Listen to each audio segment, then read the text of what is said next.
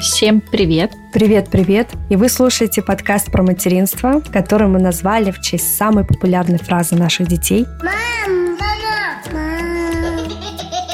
И вот уже четвертый год мы каждую неделю обсуждаем все самые актуальные темы мира родительства. Меня зовут Тоня, у меня двое детей, старшего сына зовут Олег, и ему 6 лет, а младшего зовут Илья, и ему один год. И мы из Москвы.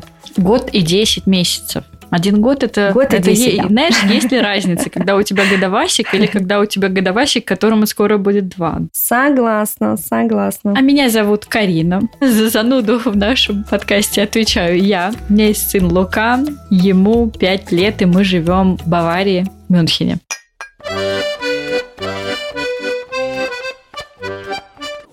Партнер нашего сегодняшнего эпизода – итальянский бренд Кика, много лет известный в России как Чика.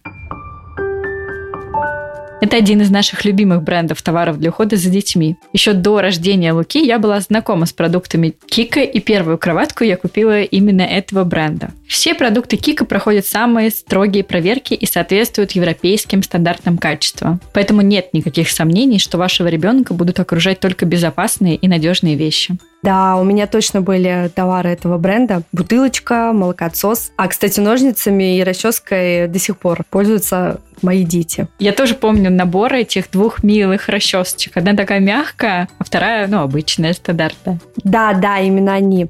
Я уже рассказывала в прошлом эпизоде, как э, ручной молокоотсос от Кика помог мне сохранить грудное скармливание. Когда только налаживался процесс кормления грудью, мне пришлось столкнуться с рядом неприятностей, болезненные ощущения, трещины, мастит, лактостаз. Думаю, молодые мамы меня понимают. На начальном этапе кормления грудью этот процесс бывает очень болезненным. Так благодаря молокоотсосу от Кика я смогла комфортно сцеживаться до облегчения состояния, а так как он ручной, то с ним очень просто регулировать скорость и силу сцеживания. А выбрала я его за качество. Все детали сделаны из безопасного пластика, и его можно стерилизовать. Всем подругам, которые готовятся стать мамами, я очень рекомендую иметь этот гаджет под рукой. Даже если они планируют кормить ребенка по требованию и не собираются отлучаться надолго от малыша. Мы с удовольствием можем рекомендовать бренд Кика вам, наши дорогие слушательницы. Ознакомиться с товарами бренда вы можете по ссылке в описании.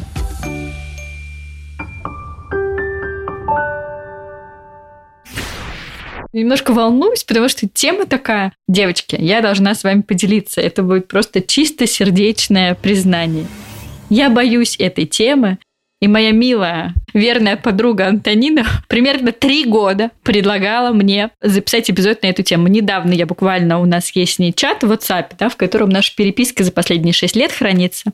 И недавно я как раз там вбила это слово, такое важное, то слово, про которое мы сегодня будем говорить. И там куча упоминаний и примерно пять э, предложений. Тони, может, запишем сегодня про границы? А может, запишем сегодня про границы?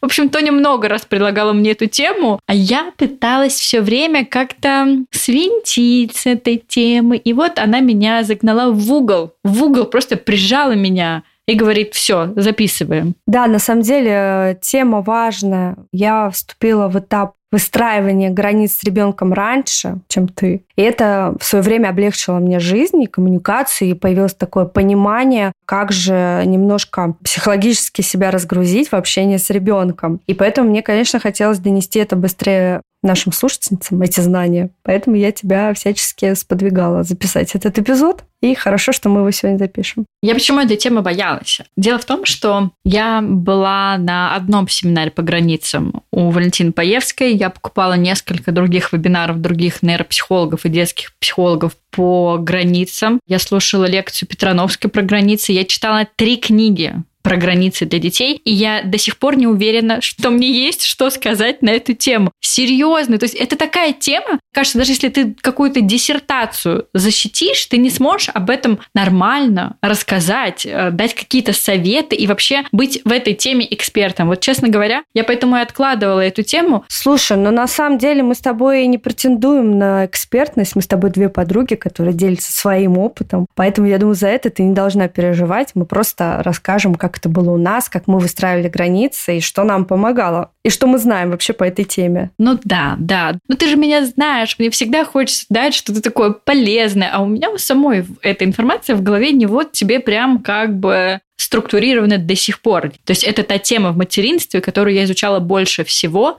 и я до сих пор иногда теряюсь, даже в своей жизни. Слушай, мы все иногда теряемся и понимаем в моменте, что мы, наверное, не педагогично где-то поступаем, поэтому ничего страшного в этом нет.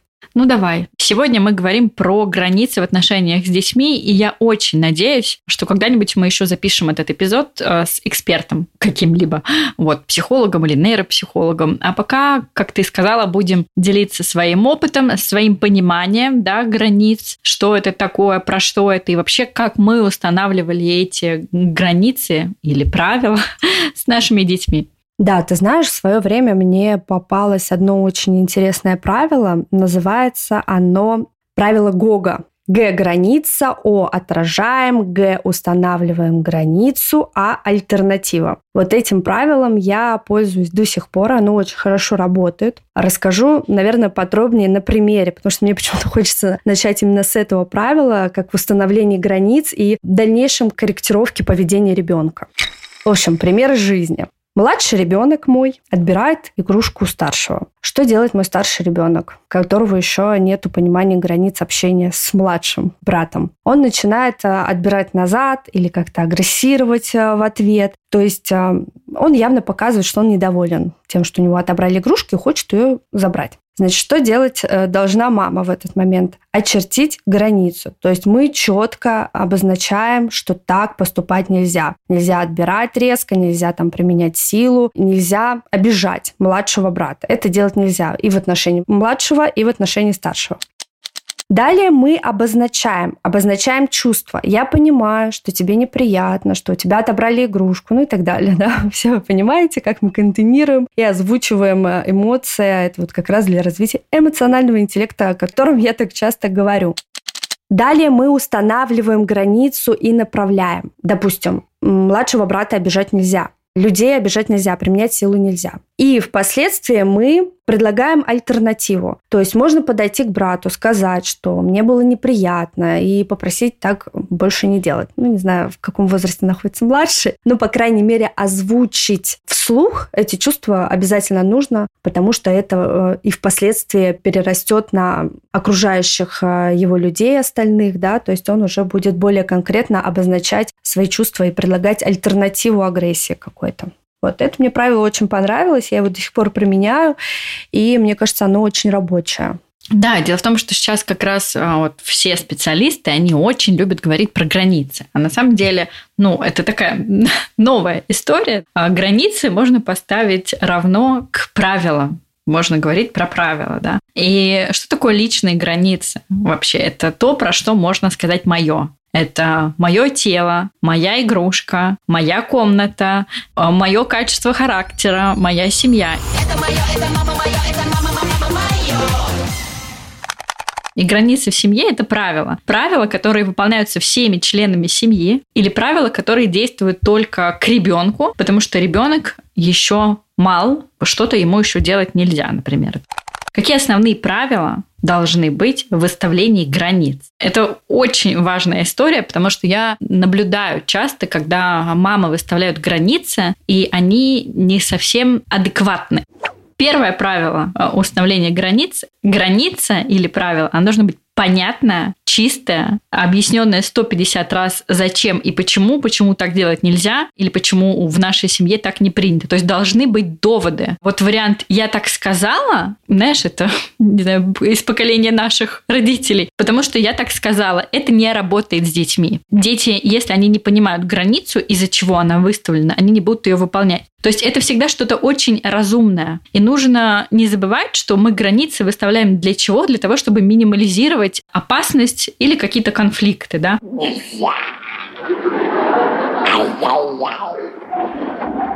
Если границы, которые выставляет родитель к ребенку, наоборот, вызывают э, наиболее частые конфликты, то нужно пересматривать границу. Нужно не забывать, что они нужны для того, чтобы в семье было как можно меньше споров. Если из-за какого-то правила у вас постоянные споры, нужно думать, а может быть, это неразумное правило, да, и поэтому ребенок его постоянно нарушает. Да, я вспомнила очень классный совет от нейропсихолога, которым со мной поделились на диагностике Олега пару лет назад. Как раз ты говоришь про конфликт, что если из одного правила часто возникает какой-то конфликт, значит, вы должны дать полное право ребенку отстоять свою позицию. Это тоже его учит коммуникации, отстаивания своего мнения. То есть у вас есть какое-то правило, но ребенок думает, что это правило не совсем к нему применимо. Послушайте его доводы, и если, в принципе, они приемлемы к вашей жизни, позвольте ему как бы почувствовать себя правым. Не должно быть такого прям авторитаризма в отношениях с детьми. То есть я сказала и только так. Давайте ему право отстоять свое мнение. И в каких-то моментах действительно это может быть правильно. У меня, кстати, было несколько таких случаев. У меня тоже было несколько таких случаев. Вот в нашей семье у нас есть папа, а как закон, знаешь, он представитель закона он очень сложно сдвигает свои правила или границы. Есть мама. У меня тоже ну, с ребенком есть абсолютно четкие границы. Он знает, что со мной делать можно, что нельзя. Но иногда, как любой ребенок, он пытается, он смотрит, да, а что будет, если... В разном возрасте прощупывает свои границы по-разному, да. Прощупывает.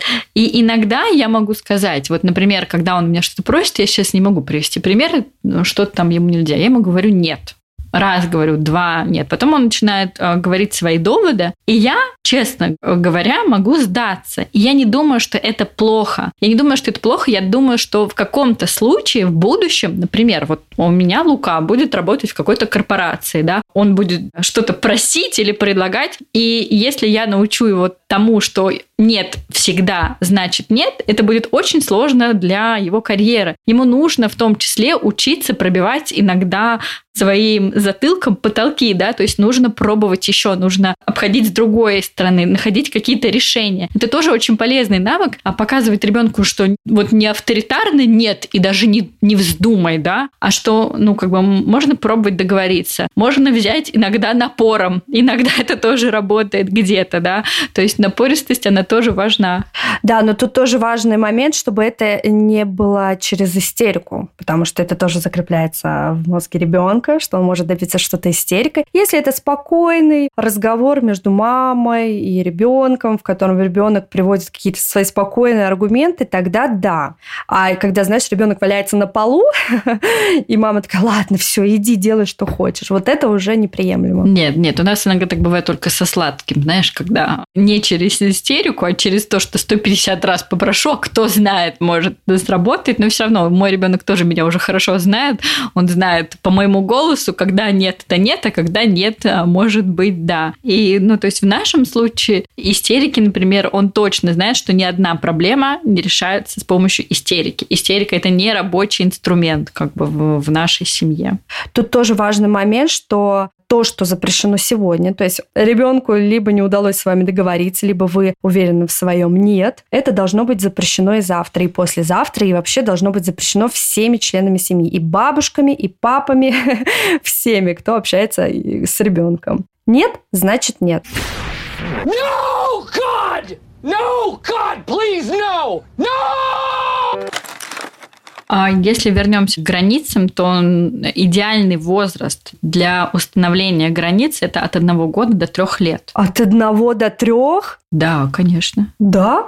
Мне казалось, просто в разном возрасте разные установки вот этих границ с детьми. Нет, как это работает? Это работает так, что э, с года ребенок начинает понимать какие-то правила. Да? С года до трех у ребенка наиболее строгие и наиболее большое количество правил и границ. Ребенку от трех лет мы уже разрешаем что-то делать, то, что мы не разрешали делать до трех. То есть от трех лет и дальше границы, они становятся другие. То есть э, мы начинаем им больше уже разрешать, потому что возраст у ребенка, да, у него другое понимание. То есть если в два года мы ребенку вообще не разрешали подходить, я не знаю, к розетке, то как бы в 5 лет мы разрешаем ему подходить к розетке, но мы ему не разрешаем пальцы туда вставлять. Это такой простой бытовой пример, но к тому, что с, с возрастом границы мы расширяем для ребенка. Но к тому, когда ребенка учить границам, да, вот лучший возраст для того, чтобы это от года до трех. Если ребенку до трех лет разрешают все, как это бывает часто, знаешь, некоторые э, есть такие мамы, которые говорят, что до трех лет можно все, а потом будем воспитывать. Но на самом деле так дело не работает. Как раз э, нужно начинать раньше. Чем раньше вы начнете, тем дальше будет проще. Да, мне кажется, тут тоже очень важный момент, что вот как раз если мы начинаем установку границ с года, то мы должны делать э, акцент на возраст ребенка. То есть эти границы должны быть не такими требовательными да, к ребенку, как, допустим, к пятилетнему. То есть там горячее, нельзя трогать.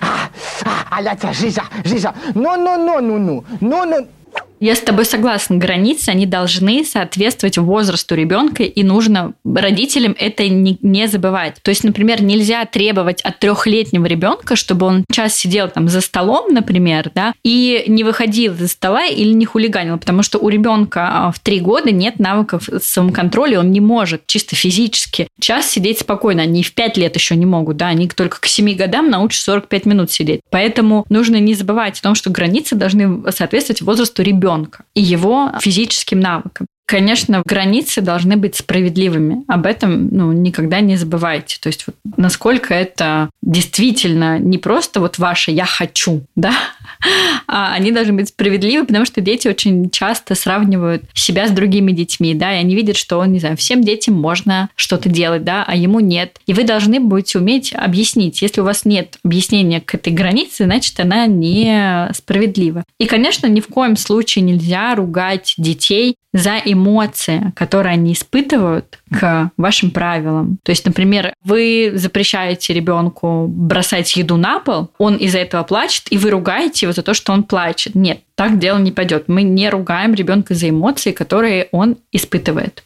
А что мы делаем, Карина, с эмоциями ребенка? Ну давай, давай, давай. Контейнируем и озвучиваем. Да, и очень важно не нарушать границы ребенка. То есть, как бы, да, если вы не хотите, чтобы он нарушал ваши границы, вы не должны нарушать его границы. И в разном возрасте это будут совершенно разные э, темы и поводы, но в целом это такое основное правило, да, не, не относитесь к ребенку так, как вы бы хотели, чтобы относились к вам. Это всегда помогает. Да, я бы еще, конечно, еще одно правило упомянула, но я не знаю, мне кажется, для нашего подкаста это вообще как бы всем все давно понятно, но в установке границ а, часто родители используют и физические наказания, знаешь ли, до сих пор. И когда мы бьем ребенка... Ну... Не мы бьем, мы не бьем. Мы не да, бьем мы детей. не бьем. Когда, когда кто-то бьет ребенка. Да, когда... И нужно помнить, что когда кто-то бьет ребенка, то мы показываем ему, что кто сильнее, тот и прав. Когда ты не сильно физически, ты ничего не можешь и так далее. Да? То есть утрачивается такое базовое чувство безопасности. Ведь, по сути, родители самые близкие люди для ребенка, и базовое доверие к ним очень важно. Не забывайте учить ребенка его личным границам, да, объяснять ему, как с тобой нельзя, как с тобой можно. И, конечно, очень важно, так как мы воспитываем детей в обществе, я не думаю, что у нас есть слушательницы, которые живут где-то в лесу, то нужно объяснять детям, что границы ребенка заканчиваются там, где начинаются границы другого человека. Это очень важно. Еще очень важно не ругать ребенка за то, чего мы не запрещали ему. То есть, если мы заранее что-то не обговорили, а потом мы начинаем его отчитывать за это, то у ребенка, конечно, в голове возникнет каша. То есть, есть правило, если мы его проговорили и ребенок его нарушил, мы можем применить какие-то последствия к нему. А если это было не обговорено и вы ругаете ребенка, ну, это уже неправильное поведение. И опять же даем альтернативу действия, как бы он мог поступить, тоже важно. Резюмируем, границы должны соответствовать возрасту ребенка и развитию ребенка. Родители должны быть последовательны в выставлении этих границ. Границы должны быть простые и понятные для ребенка, те, которые вы ему объясняете много раз. И, конечно же, мы держим себя в руках как родители, не выходим из себя. Помните о правиле Гога. Правило Гоги. Гоги. Ты знаешь, я тут э, слушала недавно тоже одного нейропсихолога про границы, и она сказала, что 80% детей не имеют границ, и только 20% детей их имеют четкие. На самом деле границы, что вот сейчас мы можем сказать, ребенок, у которого выставлены границы. Раньше таких детей называли воспитанными детьми. Сейчас не используют вот это воспитанный, невоспитанный. Сейчас есть ребенок с границами, есть ребенок без границ. Вот твои дети с границами или без? Слушай, мне кажется, это процесс. Процесс в каждом возрасте. А у нас э, возникают новые границы дозволенного. В период созревания лобных долей мы применяем все больше и больше правил, которым должен следовать ребенок. То есть если в 4-5 лет мы еще могли ему позволить какие-то сверхэмоциональные чувства, то в 6 лет мы уже требуем, чтобы он их немножко контролировал, потому что мы знаем, что мозг-то его созрел для самоконтроля. То есть, ну, это процесс, это процесс. Я думаю, что, конечно, в основных моментах важных для нашей семьи а, наши дети соблюдают границы, и тоже, наверное, для каждого родителя э, свои границы очерчены, поэтому тут сложный вопрос, потому что что бы я ни разрешила своему ребенку, другой ребенок может это вполне себе позволить сделать. Ну, я думаю, что с нашими границами они у нас справляются. Я так смотрю на Луку, мне кажется, у него, конечно, тоже в большинстве случаев ну, абсолютно четкие проставленные границы. Например, когда он выходит из дома, да, это ребенок идеальный, образцово-показательный часто бывает дома. Конечно, да, он и постоянно пытается продавливать какие-то с нами границы, и концертики может там какие-то устраивать. Но вот как-то вне дома у нас с ним уже проблем нет. Но я могу сказать, что есть и минусы в наших таких с тобой детях, которые воспитаны с границами. Например, мы как-то с Лукой были на празднике в парке. У нас в парке устраивала какая-то русскоязычная компания праздник э, с щенячьим патрулем. И мы с Лукой туда пошли. Я терпеть не могу детские праздники, в которых есть аниматоры. У меня просто на это какой-то свой сорт аллергии. Но, в общем, я пошла, потому что щенки, Лука их очень любил в тот момент. И там, значит, а, были разные активности. И в какой-то момент а, делали вот эти из шариков Э, вот этих фигурки, знаешь, вот этих собачек, мечи. И аниматоры, организаторы, да, сказали всем детям встать в очередь, чтобы получить этот шарик. Мой сын, которому сказали встать в очередь, и дают все в порядке очереди. Он встал в очередь, причем он был один из первых в самом начале. А потом пришли другие дети вне очереди, окружили этих аниматоров и вытаскивали у них шарики из рук. И так мой ребенок стоял просто три минуты, смотрел на это зрелище, говорит, мам, а что такое? Ну, как бы в очереди же надо стоять. Они другие дети, как бы они не знают, видимо, либо что, как стоять в очереди, либо они плевать хотели на эти правила. Но в конце концов там организаторы все же уже обратили внимание на моего ребенка, который стоял в этом очереди, а у него в хвосте тоже были дети, которые стояли в очереди, и начали давать по очереди. Но к тому, что такие ситуации бывают очень часто, да, о том, когда ваш ребенок научен границам, знает какие-то правила, а другие дети их не знают. И ваш ребенок может из-за этого страдать. Вот у нас такое было уже несколько раз, и мне приходилось объяснять моему ребенку. Это были не самые простые объяснения, да, но не очень приятные моменты. У тебя такое было? Да, конечно, у меня тоже такие моменты были. И знаешь, а с одной стороны, я бы не сказала, что дети страдают. Возможно, это даже больше их учит тому, как с ними можно поступать, а как нельзя. То есть, когда нарушаются границы моего ребенка, которые он никогда сам не нарушает, он идет с вопросом ко мне и спрашивает, почему его границы были нарушены. И у нас, знаешь, у нас такие а, достаточно базовые вещи. То есть, мы не применяем физическую силу к другим людям, к друг другу. То есть, э, с этим наши дети, понятно, что Илюша еще не очень, да, как бы научился этому правилу, но Олег в целом знает э, о том, что нельзя никого бить и так далее. И он сталкивается на тренировках, да, когда мальчишки, такой мужской вид спорта, когда они себе что-то позволяют. И как бы тут и мое правило, понимаешь, оно, мама, ну почему на меня же обижают? И тут уже вступает папа. И ты позволил другим тыкать в тебя пальцем и говорить, ты ни на что не годен. Мир не такой уж солнечный и приветливый. Это очень опасное, жесткое место. И если только дашь слабину, он опрокинет с такой силой тебя, что больше уже не встанешь.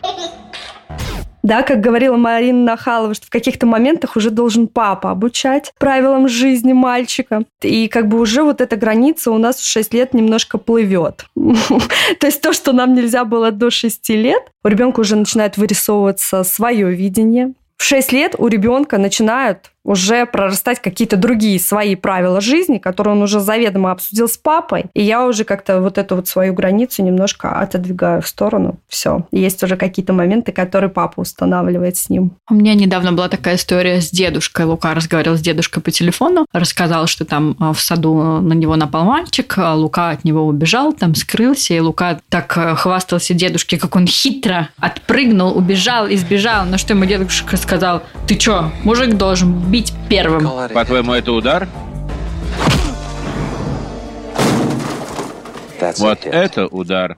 Мне потом пришлось как бы объяснять э, Луке, что Лука, ну это правила жизни твоего дедушки, они неприменимы к нашей семье. Мы против вообще какого-либо вида насилия, и мы своему ребенку всегда говорим, что если ты можешь избежать драки, тебе нужно ее избежать. У нас как бы свои правила. У нас нет вот этого, что мужик бей первым. Поэтому, да, ребенку нужно постоянно что-то доносить, объяснять. Почему, ну, как бы у меня муж учит ребенка защищаться, да, то есть перехватывать руку, например, или как уворачиваться. То есть он его учит каким-то таким вещам. Ну, конечно, бить первым мой муж не учит. Нет, бить первым, конечно, неприемлемо. У меня тут, знаешь, у меня тоже такой немножко разрыв шаблона. Для меня это вообще, честно говоря, тяжелая ситуация находиться в большом спорте.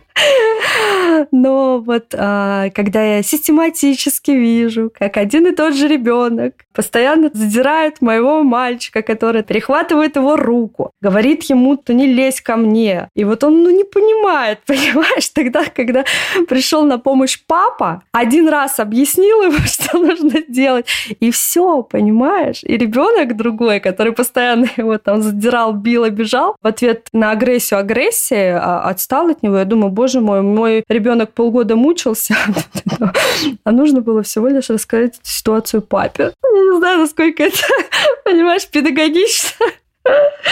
И вообще, эм, должно ли озвучиваться в нашем подкасте? Я думаю, что на площадках, конечно, когда дети вот просто так гуляют, давать сдачу нельзя, да, потому что до школы так точно, потому что дети не понимают, в каких моментах нужно давать сдачу, а в каких не нужно. И если родители учат давать сдачу, вот всегда они могут за обиду воспринять там случайный толчок другого ребенка и побежать давать сдачу. Конечно, это категорически делать нельзя. Вот у нас, значит, форма, лед, и тут уже прям клюшка по голове.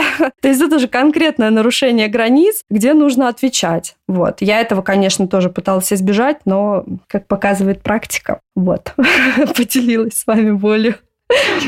Тоже это зависит и от ситуации, от среды, например, да. То есть в Германии нельзя драться в принципе. Ну, то есть тут это как бы запрещено. Поэтому комментарий моего папы, он совершенно не подходит к нашей действительности. Я просто знаю, что если мой ребенок будет бить первым, помимо того, что это противоречит всем нашим внутренним правилам и мироощущению, так это еще может быть и наказуемо в стране в этой, да, то есть тут такое применяться не может. Поэтому, конечно, каждая семья выставляет свои правила, они могут меняться в зависимости от возраста, в зависимости от ребенка. Каждому нужен индивидуальный подход. Но я еще хотела быстро поговорить про моменты, когда границы и правила не работают. То есть есть такой момент, вы выставляете какую-то границу, а, какое-то правило, а оно не работает никак. А, как я уже сказала в самом начале, нужно посмотреть, из-за чего оно может не работать, насколько это адекватное правило, да. Если вам все еще кажется, что правило адекватное, а оно все еще не работает, то такое может быть, потому что вы боитесь поведения своего ребенка. Да, осуждение других людей, например. Да, или осуждение других людей. Или когда мама испытывает чувство вины за это правило. Вот так бывает. Ты вроде бы запрещаешь ребенку есть сладкое, да, или смотреть мультики. А, вроде бы запрет есть, но при этом ты испытываешь чувство вины, а ты же сама росла с мультиками, или там, а ты сама ела шоколад. И дети это очень чувствуют, очень чувствуют. Как только у вас есть хоть какое-то сомнение, они не будут это делать. Ну и, конечно, иногда границы не работают в том случае, если границы ребенка постоянно нарушаются, его личные границы, да. Он просто не может понять, как это, почему он должен следовать чужим правилам, если э, его личные границы нарушаются. То есть, мне кажется, в этом деле нужно постоянно задавать себе вопрос. Это нормальное правило? Почему я его сделала, да? Да. И помните, что вы взрослая, вы контейнер для эмоций ребенка. И постарайтесь не переживать на эту тему, не загоняться, да. тема границ, она очень огромная, но на самом деле ее можно а, сузить до того, что это правило, да, правило, которое важно для вас, для вашей семьи, для вашего ребенка. Все. И вы эти правила сами ставите, вы контролируете их выполнение. Ваша семья – это маленькое государство. Там есть закон как его выполняют. Иногда у нас с Тоней, у обеих были ситуации, когда мы писали друг другу о том, что у нас совершенно невоспитанные дети. Вот, такое было, конечно, когда детям там было 3-4 года, местами были кризисы очень серьезные, и дети пытались продавить эти границы, и нам казалось, что мы вообще не удались как воспитатели, да, что мы эту миссию провалили, но в итоге постепенно, шаг за шагом, я, ну, на 90% довольна тем, что мы сейчас имеем. Местами, конечно, тоже бывает нелегко до сих пор, но я думаю, что с годами будет проще. Но в целом я вижу какой-то позитивный сценарий вот в нашей в этой ситуации с границами. Хотя мой муж, мне кажется, послушает эпизод, потому что у него там свои требования, да, очень высокие, очень высокие. Он э, скажет, а у меня не позитивный опыт. У них с Лукой свои отношения, у меня свои. И сильно на эту тему не запаривайтесь. Я потому что вот после семинара Валентины Паевской а, адски запарилась один раз. До сих пор иногда не отпускает. Валентина Паевская умеет, умеет настрашить мам. Да, за пять часов там легко. Мы надеемся, что этот эпизод был полезен для вас. А если это так, то не забудьте поставить оценку на подкаст-платформе, где вы нас слушаете. Это очень поможет нам в продвижении, и вообще мы очень рады видеть новые оценки. Мы всегда за ними следим. А также мы хотели поблагодарить всех наших слушательниц, которые подписаны на нас на Boosty. Благодаря вам наш подкаст продолжает свое существование. Всем хорошего дня. Пока-пока. Пока-пока.